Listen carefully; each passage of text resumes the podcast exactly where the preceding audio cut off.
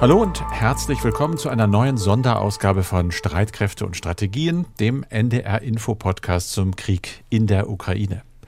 Es ist internationaler Tag der Pressefreiheit und er hat eine Menge mit diesem Krieg zu tun. Ohne freie Presse keine freie Berichterstattung und ohne die noch weniger Wahrheit in einer Situation, in der ohnehin ja alle Seiten versuchen, den Kriegsverlauf auch mit gezielten Nicht- oder Falschinformationen zu ihren Gunsten zu beeinflussen in der sich, siehe russisches Staatsfernsehen, Menschen in journalistischen Positionen nicht nur zu Sprechern, sondern zu Provokateuren der Herrschenden machen und beispielsweise laut und lachend über die Zerstörung westlicher Hauptstädte mit Atombomben fantasieren.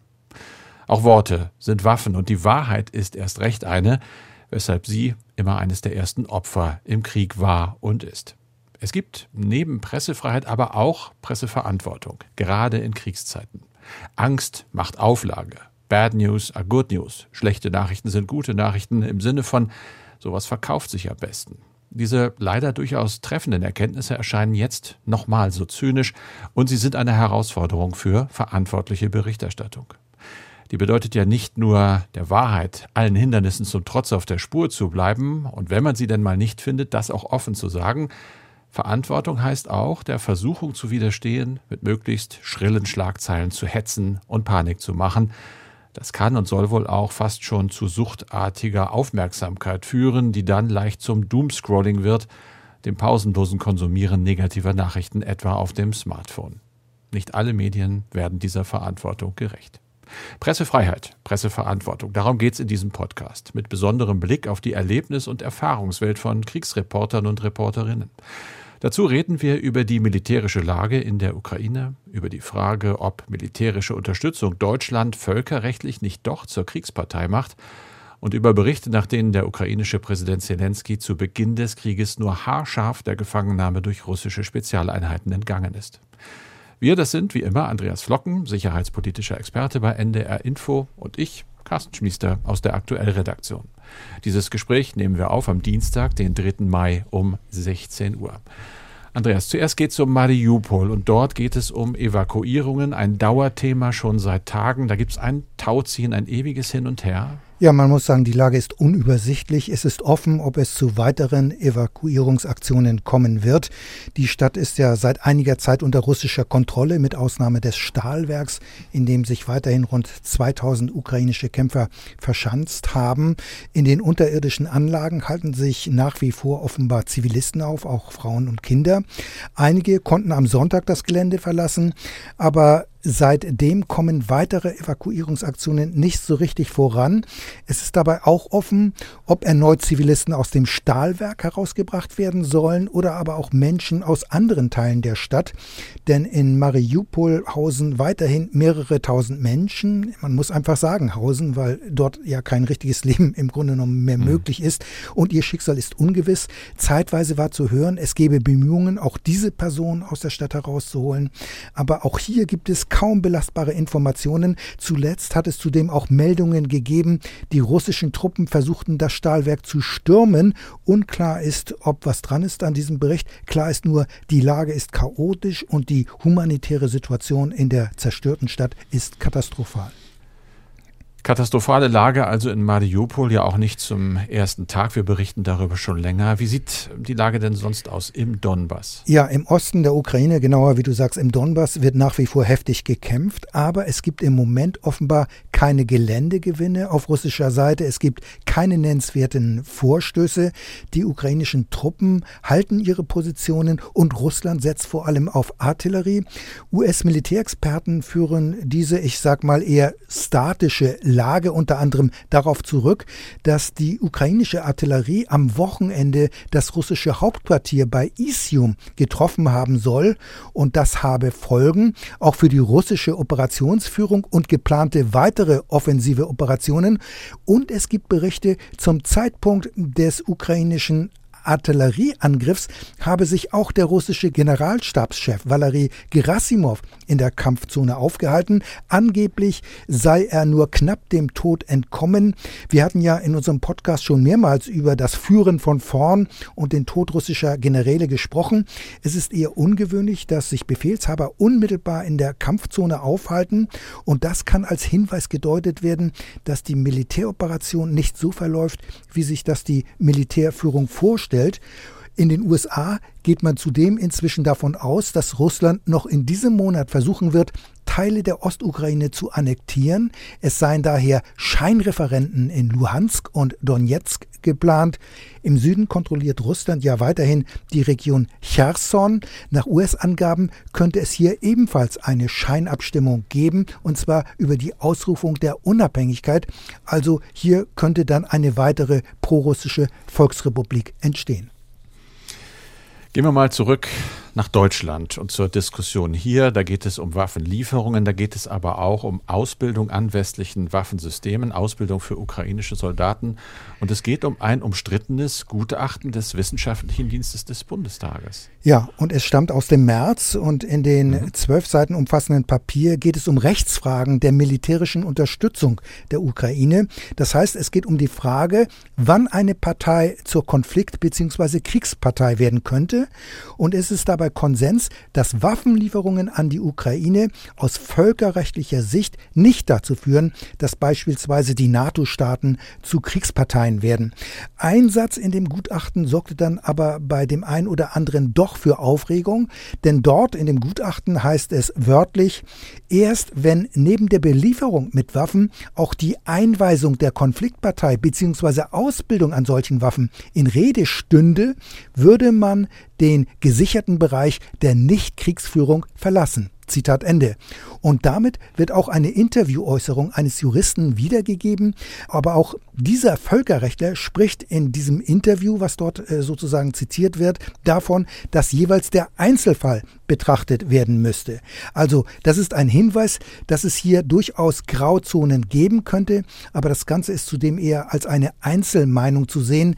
In dem ganzen Gutachtung ging es ja ohnehin damals um die diskutierte Überlassung von polnischen MiG-29 Kampfflugzeugen an die Ukraine. Aber trotzdem ist das Gutachten ja in der Welt und es wird darüber diskutiert. Wie ist denn die Position der Bundesregierung? Ist sie besorgt? Nein, also die sieht das Ganze sehr gelassen. Die Bundesregierung kennt das Gutachten ja auch und die Meinung, dass ein Staat durch die Ausbildung von Soldaten zu einer Kriegspartei werden könnte, diese Position wurde dann auch schnell von der Bundesregierung widersprochen. Regierungssprecher Hebestreit sagte, die Bundesregierung sei überzeugt, dass auch die Ausbildung von ukrainischen Soldaten in Deutschland an Waffensystemen weiterhin keinen direkten Kriegseintritt bedeute. Diese Position wird übrigens auch von Regierungen der anderen Staaten geteilt. Rechtlich wird es so gesehen, dass erst wenn ein Land mit eigenen Truppen in den Krieg eingreift, erst dann wird es zur Kriegs- oder Konfliktpartei. Aber eine ganz andere Frage ist natürlich, wie das Ganze politisch zu sehen ist von der jeweiligen anderen Partei. Der Kreml könnte sagen, er sehe bereits die Lieferung bestimmter Waffensysteme als Schritt zur Kriegspartei und würde dann beispielsweise einen Lieferstaat oder sogar mehrere NATO-Staaten als äh, Kriegsparteien ansehen. Das kann also passieren. Das aber hat mit einer rechtlichen Frage nichts zu tun.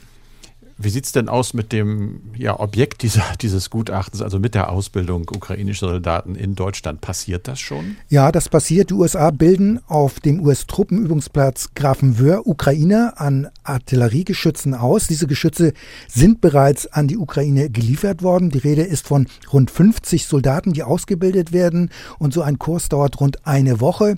Diese Ausbildung erfolgt in Absprache mit der Bundesregierung.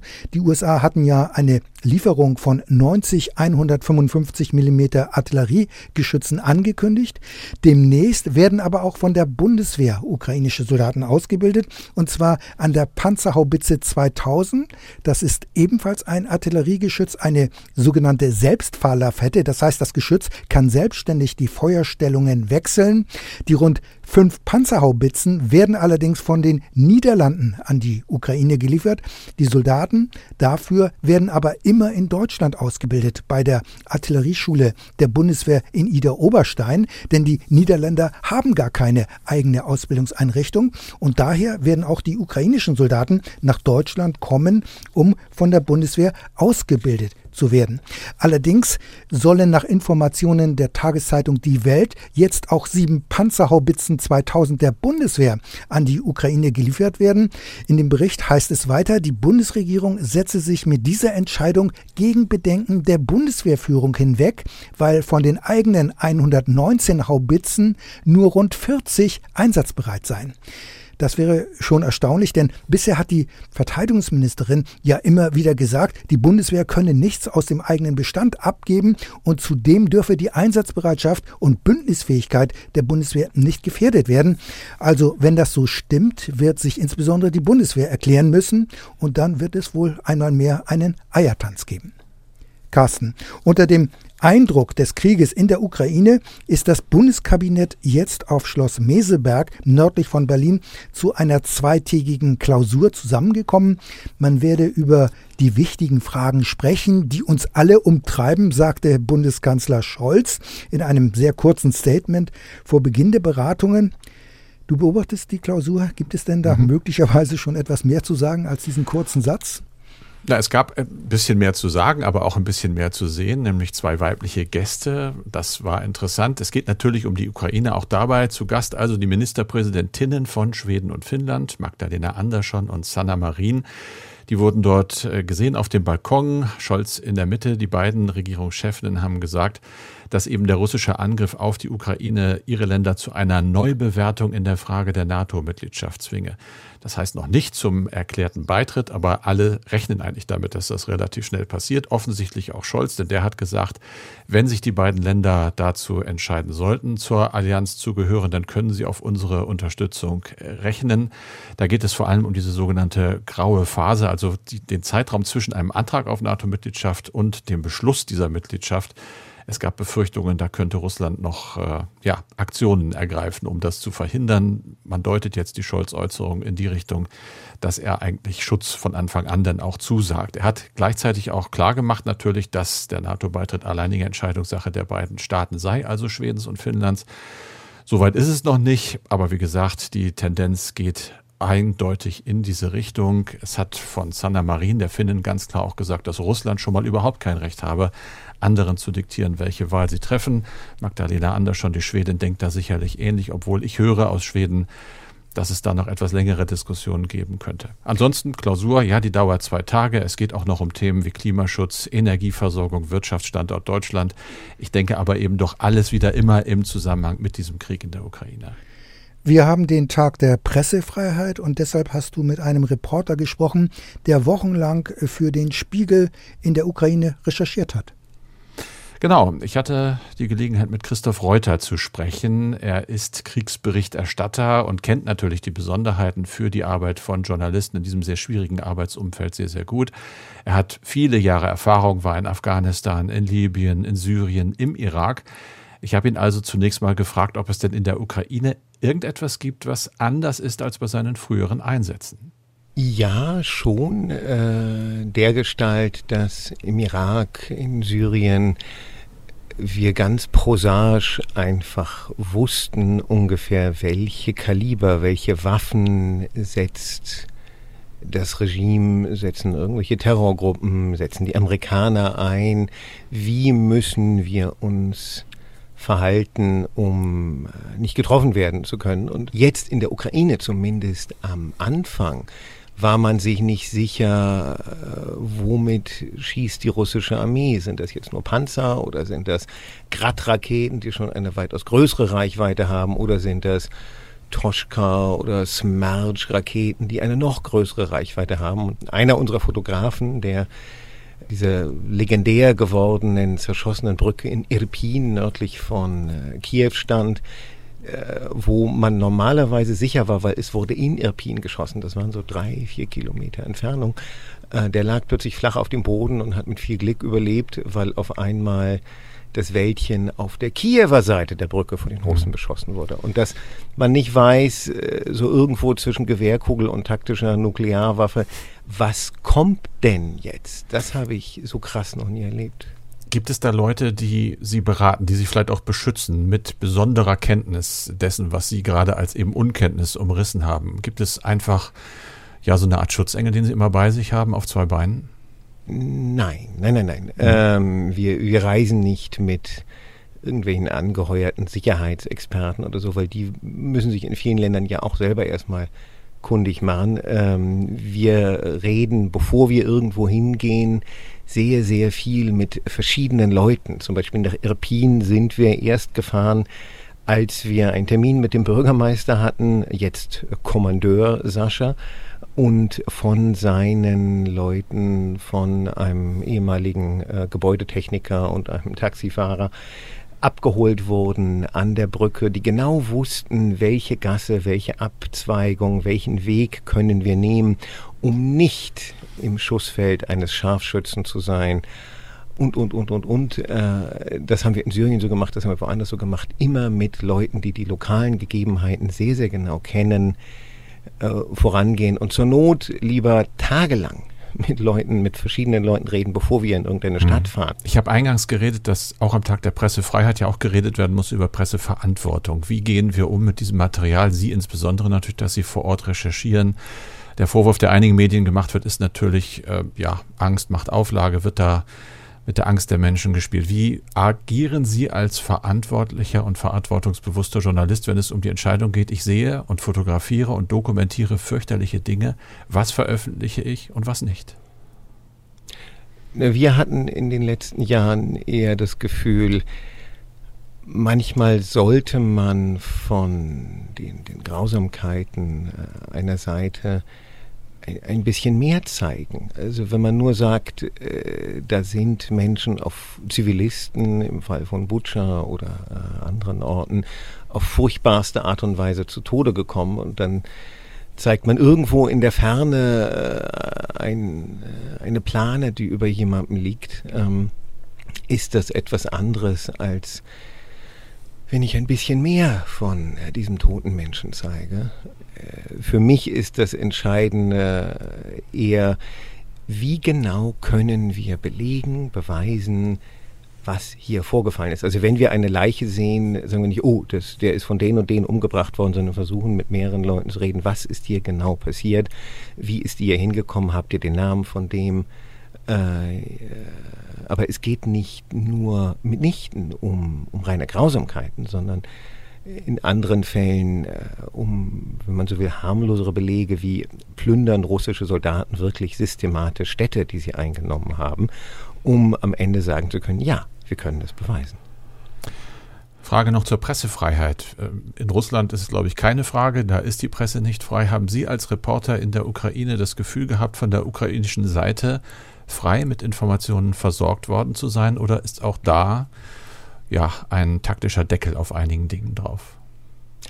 Naja, das hängt ein bisschen davon ab, wo man ist. Also wenn man wie jetzt hunderte von Journalisten in Kiew war, als die Russen sich endlich zurückgezogen haben und dann die in organisierten Bustrips nach Butscha gefahren sind, hat man äh, aus der eigenen Perspektive wahrscheinlich zu Recht das Gefühl, irgendwie bin ich eingeschränkt, wo ich und mein, unser Team unterwegs war, wie in Kharkiv oder dann im Donbass. Die einzigen Einschränkungen, die es dort gibt, ist direkt an der Front, dass Soldaten sagen, ähm, hier könnt ihr nicht weiter, weil wir, wir haben nicht die Kapazitäten, um äh, verletzte Journalisten wieder einzusammeln. Grundsätzlich hält einen niemand auf. Nur man erlebt an jedem der Checkpo äh, Checkpoints, dieser Blockposts, die überall auf den Straßen, auf den Ausfallstraßen, auf den Autobahnen stehen, Leute in unterschiedlichen Abstufungen der Paranoia,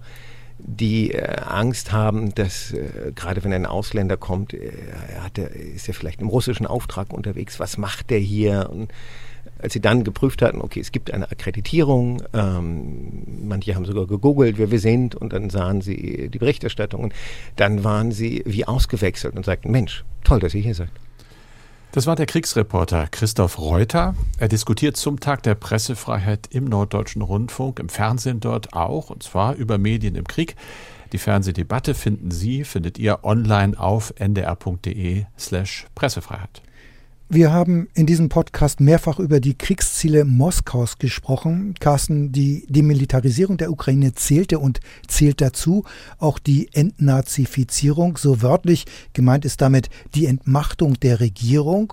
Und wir gehen davon aus, dass im ursprünglichen Plan auch die schnelle Einsetzung einer moskauhörigen Marionettenregierung vorgesehen war, also die Absetzung des ukrainischen Präsidenten Zelensky.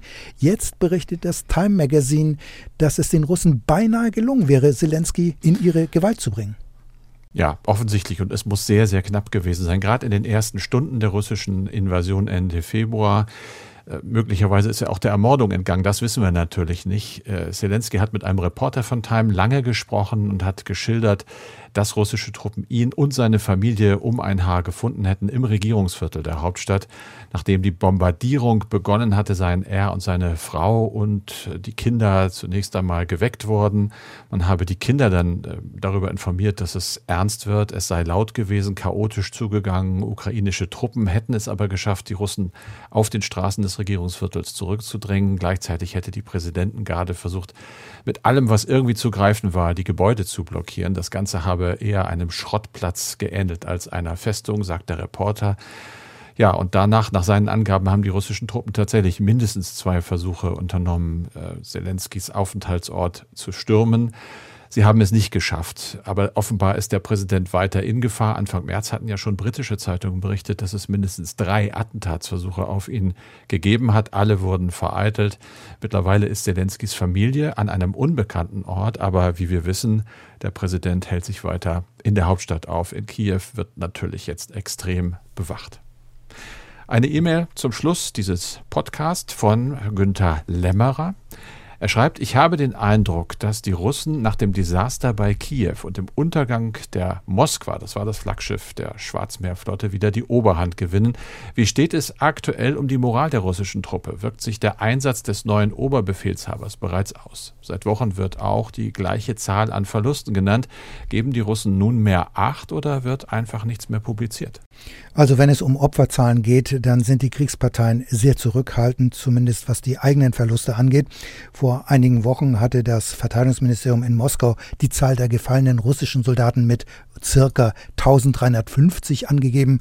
Es sind mit Sicherheit mehr. Nach westlichen Schätzungen beträgt die Zahl wohl über 15.000, Tendenz steigend. Die Ukraine selbst spricht sogar von 23.500 getöteten russischen Soldaten. Die Zahl der eigenen Gefallenen wird allerdings nicht genannt.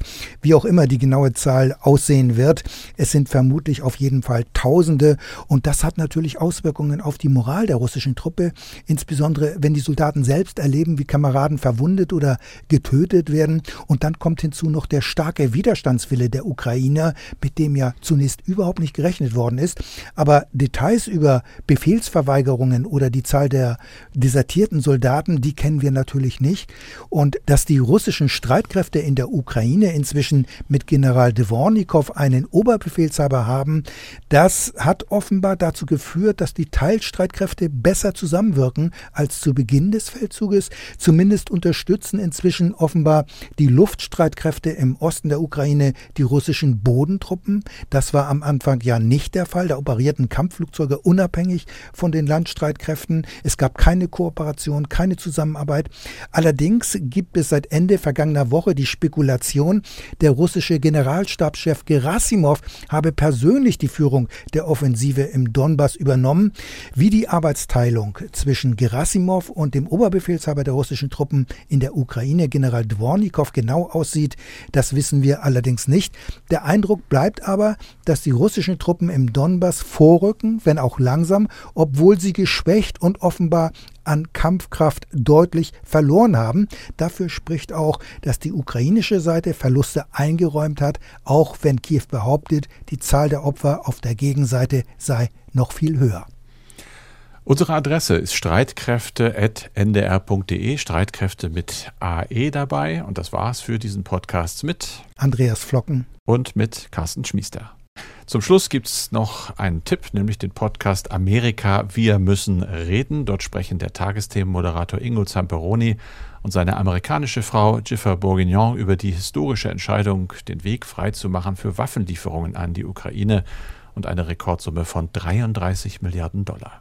Hallo, wir sind Ingo Zamperoni und Jiffer Bourguignon vom Podcast Amerika, wir müssen reden. Und in der heutigen Folge geht es unter anderem um ein historisches Gesetz aus dem Zweiten Weltkrieg, das jetzt in den USA wiederbelebt wurde, um die Ukraine im Krieg zu unterstützen. Und wir schauen auch nochmal zurück auf das White House Correspondence Dinner, das äh, an diesem Wochenende wieder stattgefunden hat. Endlich mal wieder mit einem Präsidenten vor Ort. Hört doch gern mal rein. Amerika, wir müssen reden, findet ihr zum Beispiel in der ARD Audiothek.